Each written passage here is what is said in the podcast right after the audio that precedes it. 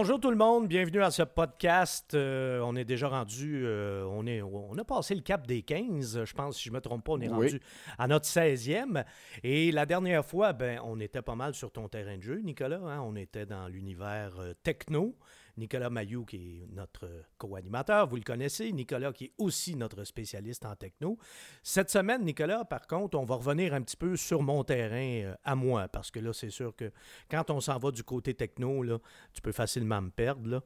Mais cette semaine, on va aller plutôt euh, du côté historique, parce qu'on va vous parler de Lamborghini, et plus précisément de Ferruccio Lamborghini.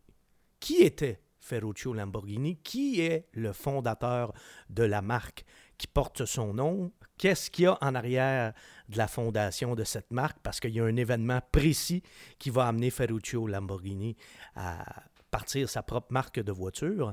Et pourquoi on vous parle de Ferruccio Lamborghini euh, cette semaine? Ben D'abord, Ferruccio Lamborghini aurait eu 100 ans l'année dernière. Il est né en 1916.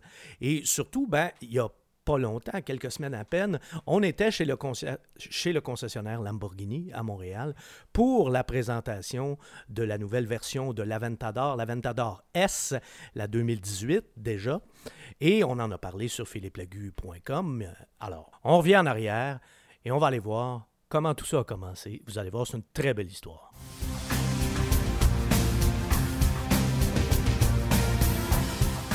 En 1916, donc, euh, il y a exactement 101 ans, euh, vient au monde Ferruccio Lamborghini, un fils de fermier hein, en, Italie. Il vient au monde à Renazzo, oui, de, Cento. On est à 30 km de Modène à peu près. Et en 1916, on ne sait pas encore ce que Modène va devenir, mais Modène, à un moment donné, ça va devenir euh, ce qu'on appelle l'espèce de triangle de, de l'automobile de luxe. C'est l'épicentre de la Sainte Trinité italienne. On parle bien sûr de Ferrari, Lamborghini et Maserati. Donc, sur la ferme familiale, ben, évidemment, euh, on a euh, certains accessoires pour travailler sur la terre et tout et tout. Puis, rapidement, le jeune Lamborghini va montrer un intérêt pour à peu près tout ce qui est mécanique et euh, ultérieurement même tout ce qui est technique. Résultat de ça, ben, comme euh, le jeune homme a un certain talent, euh, il va compléter ses études, il va être diplômé de l'Institut de technologie de Bologne en 1939. Il obtient son diplôme. Le problème, c'est qu'en 1939, il y a un autre événement aussi qui va. Euh, il y a comme un petit peu une guerre. Oui, hein? c'est ça, qui va secouer euh, l'Europe. Donc, euh, Ferruccio Lamborghini, tout comme Enzo Ferrari d'ailleurs. Enzo Ferrari, lui, il avait été appelé à aller, à, aller, combattre pendant la Première Guerre mondiale. Et Ferruccio Lamborghini, lui qui est un, tout jeune homme à ce moment-là, en 1939, lui, on va, il va s'enrôler dans l'armée de l'air et il va être fait prisonnier par les Anglais. Il va être détenu sur l'île de Rhodes et euh, il va être prisonnier jusqu'en 1946, mais pas, même pendant qu'il est prisonnier, ses euh, compétences mécaniques vont être mises à profit parce qu'il va réparer de l'équipement militaire pour, euh, pour les Anglais. Ça fait comme partie de ses ah. tâches de, de, prisonnier. Et puis un an après la fin de la guerre, ben là, finalement, il va être libéré. Et là, ben, on arrive dans une Italie qui est à la fois dévasté, mais à la fois en effervescence aussi. Dévasté par la guerre, évidemment. Puis on sait que les Italiens ne sont pas sortis de ce guerre-là en gagnant. Mais euh, en même temps, c'est l'effervescence, c'est le renouveau, c'est-à-dire que euh, ben, euh, comme le pays a été détruit à peu près à, la moitié ou aux trois quarts, ben, tout, tout est à refaire, tout est à reconstruire. Et Ferruccio Lamborghini, qui en plus a une espèce d'esprit d'entrepreneur quelque part, ben, va se retrouver dans un terrain très, très fertile pour euh, mettre ses talents à profit. Parce que tu vas voir que c'était pas juste un bon mécanicien, euh, c'était aussi un gars qui savait comment faire de la business, là, clairement. Alors, lui, déjà, il a un bon flash, il a une bonne idée. Après la guerre, il y a du matériel militaire qui traîne un petit peu partout euh, en Italie. des fois, c'est carrément abandonné. Et lui, il prend ça, et avec les pièces de ces véhicules-là, il va se mettre à construire des tracteurs, des tracteurs agricoles parce que, bon, l'agriculture, euh, après la fin de la guerre, euh, évidemment, les, les, Italiens ont besoin de manger. Hein. c'est un peu la base. c'est un peu la base et ça aussi, là, ça, il y a comme une espèce de, de regain avec la fin des, des hostilités sur le, mm-hmm. sur le continent européen. Donc, lui, il va commencer par construire des tracteurs, finalement, avec du matériel, on pourrait dire, recyclé, littéralement. Et comme il, obtient du succès avec ça, ben, à un moment donné, les affaires vont très, très bien. Et comme les affaires vont très, très bien, Ferruccio Lamborghini se dit, ben, je pourrais construire mes propres tracteurs j'ai ce qu'il faut, j'ai l'expertise pour ça, je peux, et maintenant, j'ai les moyens d'engager aussi, de m'entourer de gens qui ont l'expertise, eux autres aussi. Donc, de se partir en business pour vrai, là. Pour vrai, là, de faire vraiment ses propres tracteurs, pas avec des, des, des morceaux là, qui, qui, ont été trouvés à droite, à gauche, puis qui ont été enlevés de véhicules militaires Donc, abandonnés. De devenir un constructeur. Un constructeur à part entière de tracteurs. Et ça va aller tellement bien que rapidement, il va devenir le troisième constructeur de tracteurs en Italie. Alors en Italie, le premier constructeur de tracteurs, c'est Fiat, puis après ça, c'est Massey Ferguson. Et, le hmm. troisième, c'est Lamborghini. Alors, euh, rapidement, là, il, va, il va se faire un chemin, il va s'imposer. Donc, on voit que c'est euh, c'est pas juste un gars qui a une espèce de, de, touche magique pour la mécanique, c'est aussi un gars qui a un flair. Un businessman. Pour les affaires. Euh, exactement. Un entrepreneur. Puis là, ben, on parle plus d'un entrepreneur, rendu là, on parle d'un industriel, là, parce qu'il mhm. a non seulement sa propre compagnie de, de tracteurs, mais là, il va même essayer de se lancer, il va même flirter avec l'aéronautique parce qu'il a déjà même fait un prototype d'hélicoptère qui, a finalement été refusé.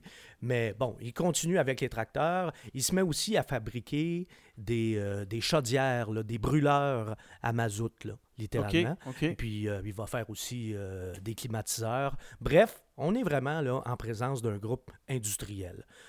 Alors, on arrive au début des années 60.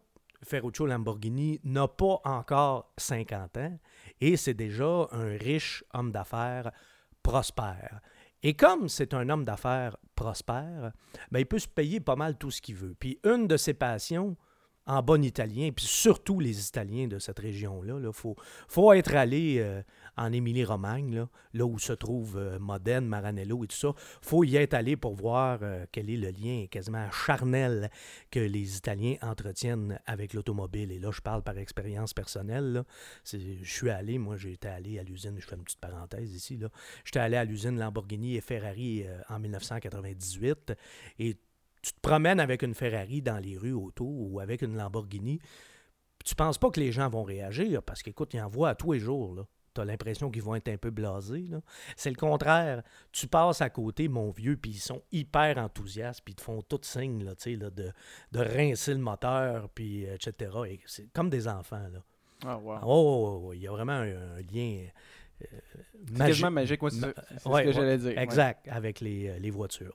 Donc, on, Ferruccio Lamborghini, ben regarde, c'est un, deux autres, c'est un gars de la place. Là. Alors, lui, il a cet amour-là pour l'automobile. Puis, euh, comme euh, c'est un homme assez à l'aise financièrement, le mot est faible, il peut se payer pas mal tout ce qu'il veut. Alors, il roule avec des Alfa Romeo, des Lancia, des Maserati, mais pas juste des italiennes.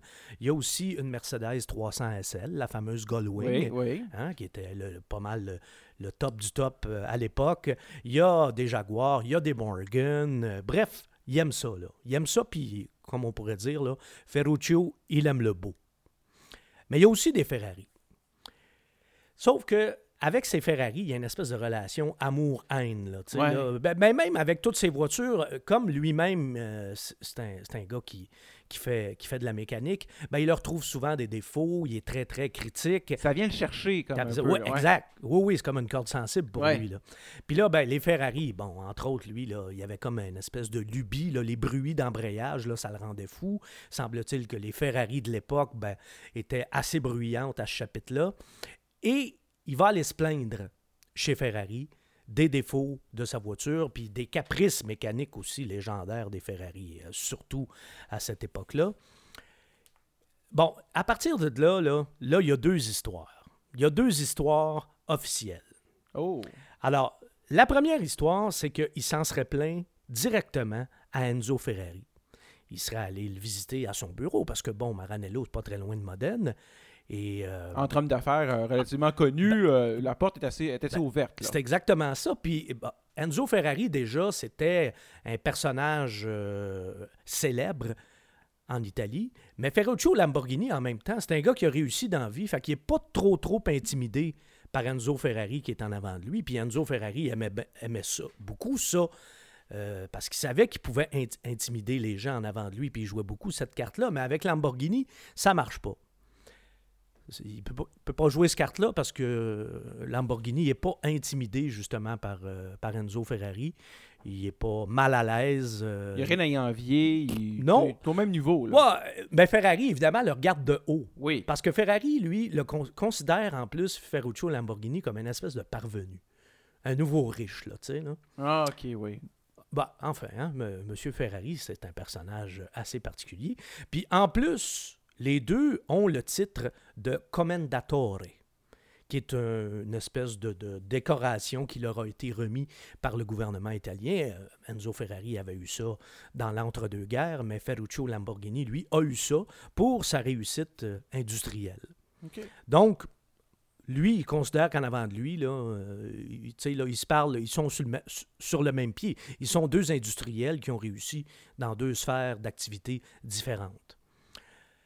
Et là, la légende veut que euh, Enzo Ferrari aurait dit, et je cite, Lamborghini, vous êtes peut-être capable de conduire un tracteur, mais vous ne saurez jamais conduire une Ferrari convenablement. Oh. Grosse erreur. Grosse erreur. Là, il y a une autre version. L'autre version, c'est que euh, il n'y aurait jamais eu de face-à-face avec, avec euh, Ferrari. Ferruccio Lamborghini aurait demandé un rendez-vous avec Enzo Ferrari mais il n'aurait aurait jamais, aurait jamais réussi à en, obtenir un. en, obtenir un. Et pas parce qu'Enzo Ferrari voulait pas le recevoir, mais parce qu'Enzo Ferrari, hein, il était entouré aussi de yes men, mm-hmm. littéralement. il y avait bien des sous-fifres autour de lui. Puis il y en a peut-être, encore une fois, c'est deux versions différentes. laquelle est la vraie? Probablement quelque part entre les deux. Mm-hmm. L'autre version dit que, bon, ben finalement, euh, ce serait justement un de ces sous-fifres qui aurait bloqué l'accès au Commendatore Ferrari. Donc, c'est pour ça que le Commendatore Lamborghini n'aurait jamais pu rencontrer le Commendatore Ferrari. À partir de là, je vous laisse juger de l'histoire, mais je pense que l'entretien face à face entre les deux hommes a une certaine crédibilité parce que Lamborghini lui-même a déjà dit si ça n'avait pas été de cette phrase-là d'Enzo Ferrari, je fabriquerais, je serais peut-être pas constructeur automobile S'il l'avait pas provoqué. Oui, exactement. Donc, de toute évidence, la rencontre a bel et bien eu lieu. Mais bon, il, est bon Ferrari pour euh, provoquer euh, les gens et provoquer des nouvelles marques ben, ou des, des, marques qui se distinguent plus à ben, cause de lui. En fait, il est bon pour provoquer les gens et euh, que ça se retourne contre lui ensuite. Parce que là, toi, tu fais référence à Ford, avec lorsque Henry Ford II avait voulu racheter Ferrari au début des années 60 et Ferrari qui avait négocié avec Ford mm-hmm. pendant près d'un an. Puis, à dernière minute, il servirait de bar, puis il a dit à Henry Ford Ah, je veux plus vendre. Et le reste, c'est l'histoire. Le reste appartient à l'histoire, mais dans le cas de Lamborghini, c'est exactement ça aussi. Mhm. Parce que là, Ferruccio Lamborghini est piqué au vif, littéralement, par cette remarque-là, par cette, espèce de mépris, de dédain même que, que Enzo Ferrari a envers lui. Alors, il va décider de construire ses propres voitures mais non seulement il va décider de construire ses propres voitures, mais il va promettre, il va se promettre aussi qu'elles vont être supérieures aux Ferrari. Parce que lui, il dit non seulement je vais conduire des voitures aussi belles puis aussi rapides, mais en plus, ils n'auront pas les défauts des Ferrari. Ils vont être plus raffinés, ils vont être plus silencieuses, ils vont être plus confortables, que ils vont être plus fiables. Ouais, ça, euh, tu vas voir que c'est pas tout à fait. On est en Italie, hein? Oui, ah, voilà. C'est ça, c'est ça. Mais bon, euh, comme M. Lamborghini a les moyens de ses ambitions, il se fait construire une usine ultramoderne à Sant'Agata, qui est à peu près à une vingtaine de kilomètres de Bologne. C'est vraiment très, très près et il va recruter des hommes de vraiment de très grands talents, là, des noms qui vont être légendaires par la suite. En fait, il y en a un qui, qui est déjà une légende, c'est Giotto Bizzarini, parce que Giotto Bizzarini fait partie de ceux qui ont conçu la Ferrari 250 GTO. Et la Ferrari 250 GTO, c'est probablement le saint graal des collectionneurs. C'est la fameuse Ferrari qui s'est vendue là, 38 millions lors d'un encan. Euh, je me souviens plus si c'est l'année dernière ou il y a deux ans. Bref, c'est vraiment là, euh, le véhicule mythique des voitures de sport. Oui. Alors, Giotto Bizzarini est un des concepteurs de cette voiture. Il a participé également à la conception du moteur de la Ferrari 250 GTO, qui est à peu près aussi célèbre que la voiture elle-même. Et il va recruter Giotto Bizzarini et il va aussi recruter des, euh, des, jeunes coqs. Gianpaolo Dallara, Paolo Stanzani, ça, c'est des tout jeunes ingénieurs à ce moment-là. -là, c'est des, gars qui n'ont même pas 25 ans. Et il va aussi euh, euh, recruter Bob Wallace, qui est un néo-zélandais qui va devenir, lui, le pilote d'essai officiel de Lamborghini euh, pendant des années. Mais Bob Wallace va jouer un rôle très, très, très important chez Lamborghini. Il est plus qu'un pilote d'essai. Il participe carrément à la conception des voitures. Mais là, pour l'instant, on n'en est pas là. Bob Wallace n'est pas encore dans le portrait. Mais dès le début, là, pour, concevoir la première Lamborghini, la 350 GT, Là, est là, Gianpaolo Dallara a été engagé, Stanzani également. Puis là, ben, les affaires vont pas traîner. Là, la, la société Automobili Ferruccio Lamborghini, de son vrai nom, voit officiellement le jour le 1er juillet 1963 à Santa Gata. Et son premier modèle, la 350 GT, est présenté euh, en mars 1964 au Salon de, Genève. Et à partir de là, toute les Lamborghini vont être présentés au Salon de Genève. Il faut, dire, faut préciser, si vraiment il y a, y a des historiens qui nous écoutent, il faut être précis, il faut être rigoureux. Quelques mois avant, ils avaient présenté le prototype, qui était la 350 GTV. Ils l'avaient présenté au Salon de Turin. Mais la voiture, il y avait certains trucs là, sur le plan design qui étaient un peu, euh, je vais être poli, on va dire, ésotériques. On avait demandé à un designer euh, inconnu à l'époque, Franco Scaglioni, de dessiner cette voiture. Puis il s'est peut-être un petit peu trop lâché lousse, comme on dit euh, en bon québécois. Il y avait quelques extravagances sur la voiture. Mais bon, quand euh, les gens de Lamborghini ont vu ça, ils n'étaient pas tout à fait satisfaits du, du, résultat. Ils ont contacté à ce moment-là Carrozzeria Touring, qui est une maison très très célèbre en Italie. C'est Touring, entre autres, qui a dessiné les Aston Martin DB4 et DB5. Donc, la fameuse euh, DB5 de James Bond, c'est un design italien. Et là, Touring va retoucher le design du prototype 350 GTV. Et là, on va arriver avec la 350 GT. Et ça, ben, c'est une voiture qui est de facture assez classique. Euh, c'est une très belle voiture. Là. D'ailleurs, Nicolas, tu l'as sous les yeux en ce moment parce que je l'ai en modèle réduit. Donc, vous, vous ne le voyez pas, évidemment, puisque vous nous écoutez. Euh, mais, ça fait euh, partie de mes avantages de co-animateur. C'est ça. Moi, je sors le modèle réduit, il l'a dans les mains, puis il est capable de, visualiser ça encore mieux que si on trouve une photo sur le web. Alors, c'est une voiture qui est magnifique personnellement, moi, c'est une de mes Lamborghini préférées. C'est un design très, très classique, mais en même temps, on réinvente pas la roue.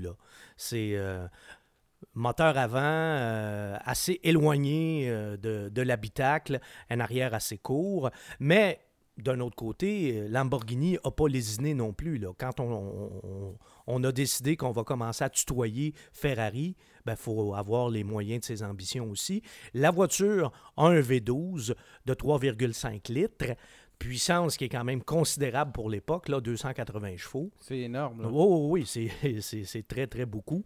Et euh, la carrosserie, ben oui, elle a été retouchée par euh, Touring, mais quand même, dans les grandes lignes, là, ça reste assez euh, fidèle au prototype original. oui, surtout le, le, pare-choc coupé à l'arrière qu'on retrouve sur les deux autos. Là, ben, je dirais que dans l'ensemble, on a surtout là, épuré le prototype pour arriver avec une voiture qui est, euh, qui est superbe, là, qui, qui, a vraiment une, une, belle ligne, mais en même temps, on regarde une 350 GT et on sait immédiatement que c'est une voiture des années 60.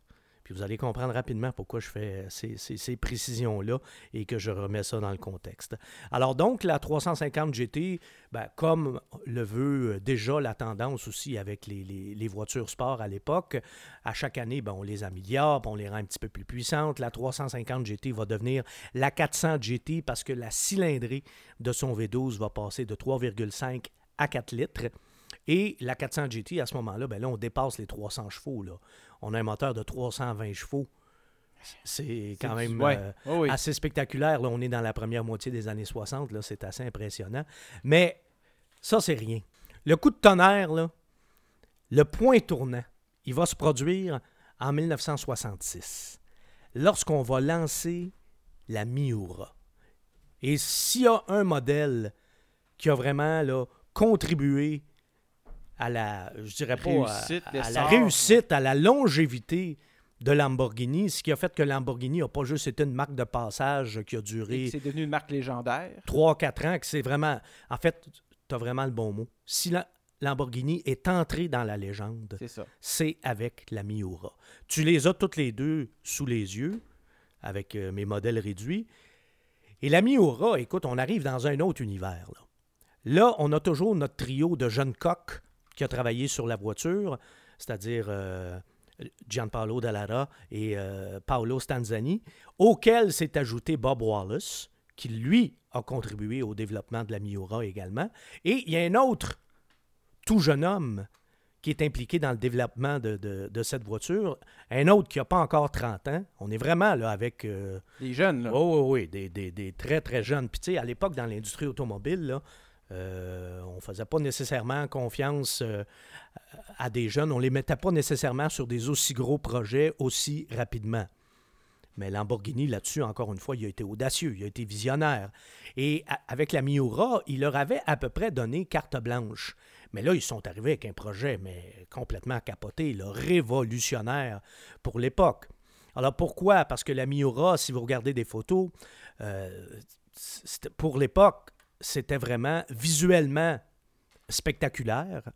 C'était littéralement une voiture de course carrossée. Alors, les, les, GT à l'époque, c'était pas mal tout, euh, était pas mal tout semblable. Un capot long, hein, pensez à la Jaguar type E, euh, pensez au Ferrari même euh, de l'époque, la 275 GTB, puis même la première Lamborghini, la 350 GT, qui respecte les codes des voitures de sport à cette époque-là. Avec la Miura, on, on, arrive littéralement avec un ovni. Un V12 qui est d'abord placé de façon transversale et en position centrale arrière. Donc là, il n'y a pas de moteur avant. Il est vraiment derrière, mais vraiment entre l'habitacle et l'essieu arrière. Puis pour qu'il puisse justement se loger de cette façon-là, pour pas que ce soit carrément un moteur arrière, mhm. on l'a placé de façon transversale. Pourquoi on veut faire ça? Pour avoir vraiment le moteur au milieu et ainsi obtenir une répartition de poids qui est idéale. D'où vient cette, euh, cette euh, lubie? Cette, oui, cette lubie, ou en tout cas cette idée-là, ben, elle vient tout simplement des voitures de course. Les voitures de course, à l'époque, sont conçues comme ça. Au début, Lamborghini voit ça. Puis Lamborghini, en plus, c'est contrairement à Ferrari, lui, il n'a jamais voulu faire des, voitures de course. Ça, c'est important de le préciser aussi. Mhm. Lui, il voulait faire des voitures de route, point à la ligne. Alors, quand il voit au début là, les, les premières ébauches du projet Miura, euh, là, il dit euh, Wow, les gars, là, vous êtes peut-être allés euh, un petit peu fort, là, tu sais. Et son, son, trio, ou je devrais même dire son quatuor de jeunes coqs, parce que je vais inclure Marcello Gandini là-dedans, qui est le designer vedette de Bertone. Alors, les quatre jeunes vont dire on le fait pareil. On va au moins faire une maquette pour y montrer grandeur nature, puis à partir de là, on verra sa réaction. Et ils l'ont fait, et la légende veut que lorsque Lamborghini, justement, a vu les premières maquettes, écoute, il a, dit Ouais, OK, on, y va avec ça. On y va, on y va, c'est trop beau. C'est trop beau. et en 1966, lorsqu'on a présenté la Miura, ben, euh, la Terre a arrêté de tourner, littéralement. parce que là, à partir de ce moment-là, Lamborghini a réécrit les règles. Il y a eu un après il y a eu un avant Miura, puis il y a eu un après Miura dans l'univers des voitures de sport. Ce qu'on appelle aujourd'hui des, des, supercars, des autos comme euh, les, Bugatti ou les, Ferrari. Euh, Porsche Spider, les, toutes les, choses comme ça. C'est exactement. Porsche 918, mm-hmm. Ferrari Enzo. Bon, la Ferrari. Ça, la F40, la F50, c'est ça. là Alors, on peut dire que le premier supercar, la mère de toutes les supercars, ça a été la Miura. Et à partir de là, Lamborghini, là c'était clair, la marque était là pour durer. Le problème, c'est que quand tu arrives avec un modèle comme euh, la Miura, ça place aussi la barre assez haute pour ce qui va suivre après. Mais chez Lamborghini, ils ont été capables de frapper un autre grand coup avec la Contact, qui, a, été présentée en 1971. Et autant on regarde une Miura, puis on se dit, mais ça n'a pas l'air du tout, du tout d'une voiture de 1966. Ben, autant quand on regardait une Countach, la Miura avait l'air presque vieillotte à côté. Pourtant, la Miura, c'était vraiment avant-gardiste, mais la Countach l'était encore plus. Là, on avait l'impression d'être vraiment, vraiment dans un, autre univers. Là. Euh, là, ça faisait... Pour l'époque, c'était vraiment très, très, très futuriste. Puis d'ailleurs, les premières Countach, avant qu'on se mette à leur euh, greffer toutes sortes de, boursouflures, avant qu'on se mette à, à grossir les ailes puis à mettre des ailerons un peu partout. Mais la les toutes premières euh, Countach étaient des voitures au design, très, très pur. Et encore aujourd'hui, c'est des voitures qui ont, qui ont l'air modernes. Alors ça, c'était vraiment, c'était quand même très, très, très réussi. Évidemment, la Countach a été présentée au Salon de Genève, euh, comme euh, toutes les Lamborghini. Et puis, à partir de là, ben écoute, avec la Miura et la Countach, la marque Autoro était déjà euh, assurée de passer à l'histoire. Hein. La marque Autoro, il faut le préciser, Nicolas aussi, euh, il y en a qui disaient ben Lamborghini a choisi le taureau comme emblème parce que c'était un adepte de la tauromachie. C'est pas tout à fait ça. Lamborghini, son signe zodiaque était le signe du taureau.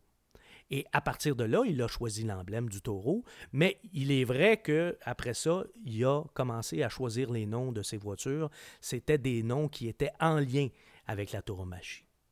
Alors, c'est pas 100% vrai, mais c'est pas tout à fait faux euh, non plus. Donc, mais le taureau vient vraiment de, de son signe euh, zodiaque. Après ça, après euh, la, glorieuse époque de la Miura et de la Countach, ben là, la suite va être un petit peu plus chaotique.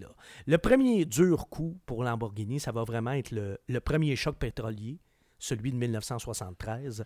Et ça, ça porte euh, un coup dur, pas juste à Lamborghini, mais à toutes les marques qui font des voitures euh, puissantes, donc qui consomment beaucoup.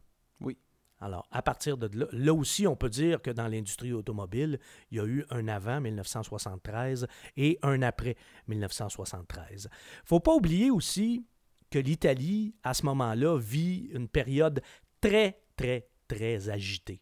C'est ce qu'on a appelé les années de plomb qui ont été marquées par l'agitation sociale, mais par la violence aussi. Il y avait des groupes terroristes en Italie, il y avait des enlèvements, il y avait des assassinats, il y avait la mafia qui avait des intérêts contraires aux terroristes aussi. Alors, euh, ça, ça, il y avait un petit peu le bordel. Il y avait une guerre ouverte entre les deux. Euh, le bordel, tu dis, puis là, au milieu de ça, tu as la police et l'armée. Bref, en Italie, dans ces années-là, euh, c'était. C'était pas Jojo. Non, c'était pas Jojo, c'est le moins qu'on puisse dire. De toute façon, on n'a pas appelé ça les années de plomb pour rien. Hein.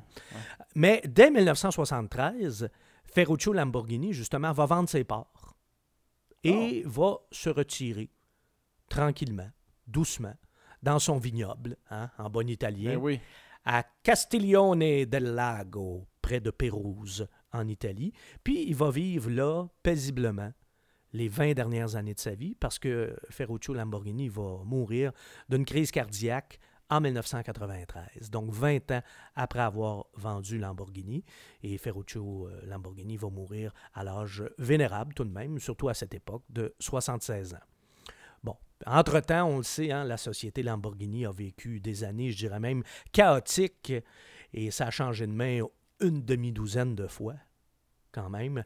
Mais la situation s'est stabilisée là, depuis euh, le passage de Lamborghini dans le giron de Volkswagen en 1998. Donc, depuis ce temps-là, Lamborghini non seulement appartient à Volkswagen, au même titre que Bugatti, Bentley et plusieurs autres marques qui composent le, portefeuille d'une dizaine de marques de Volkswagen. On peut ajouter Porsche là-dedans aussi. Mais euh, chez Volkswagen, on a placé la marque Lamborghini sous euh, la responsabilité de Audi. Alors, c'est pour ça qu'on a des moteurs qui sont, qui sont développés euh, conjointement. Évidemment, les puristes disent avec un petit peu de dédain que ce ne sont plus des Lamborghini, mais des Lamborghini. Oui. C'est quand même euh, des machines assez formidables, il faut le dire. Et le pommeau de vitesse ne te reste pas dans les mains au moins. Ben, c'est exactement ça. C'est un petit peu moins artisanal.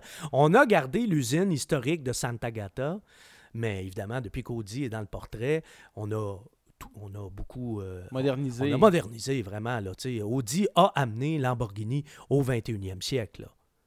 Ça, c'est sûr. Moi, j'étais allé à l'usine en 1998, justement l'été où euh, Lamborghini a changé de main. Mm-hmm. Et euh, je serais curieux d'y aller aujourd'hui. Parce que moi, quand je suis allé, c'était vraiment artisanal.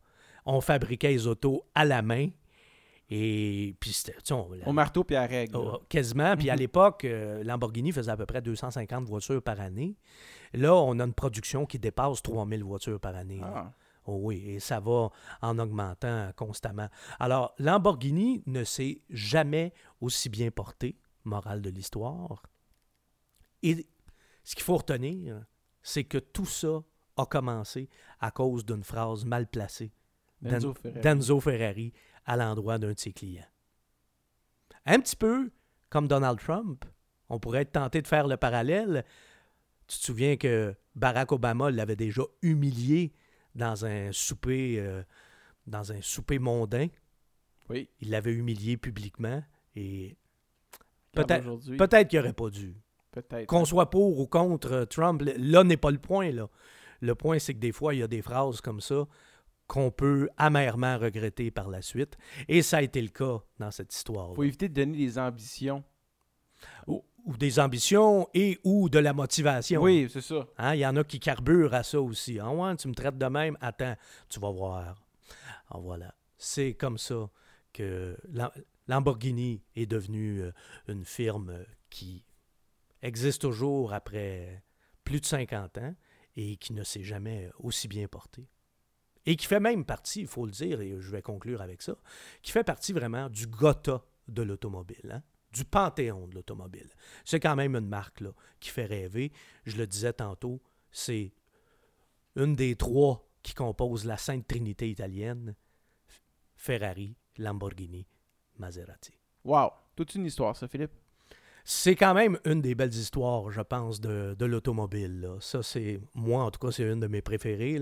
Et probablement que les Ferrari aussi sont devenus des meilleures voitures en se faisant souffler dans le cou ah ben oui. par Lamborghini. Ah ben oui. Voilà. Et on se retrouve pour un prochain podcast très bientôt. Très bientôt. Bon, ben merci beaucoup, Philippe. Ça fut extrêmement intéressant. Tellement intéressant que j'ai même pas pu placer un mot parce que j'étais pendu à tes lèvres tout le long de ce merveilleux récit qui est la biographie de Ferruccio Lamborghini. Alors j'espère que ça a eu le même effet sur nos auditeurs et nos auditrices. Là-dessus, je vous salue tous et à bientôt.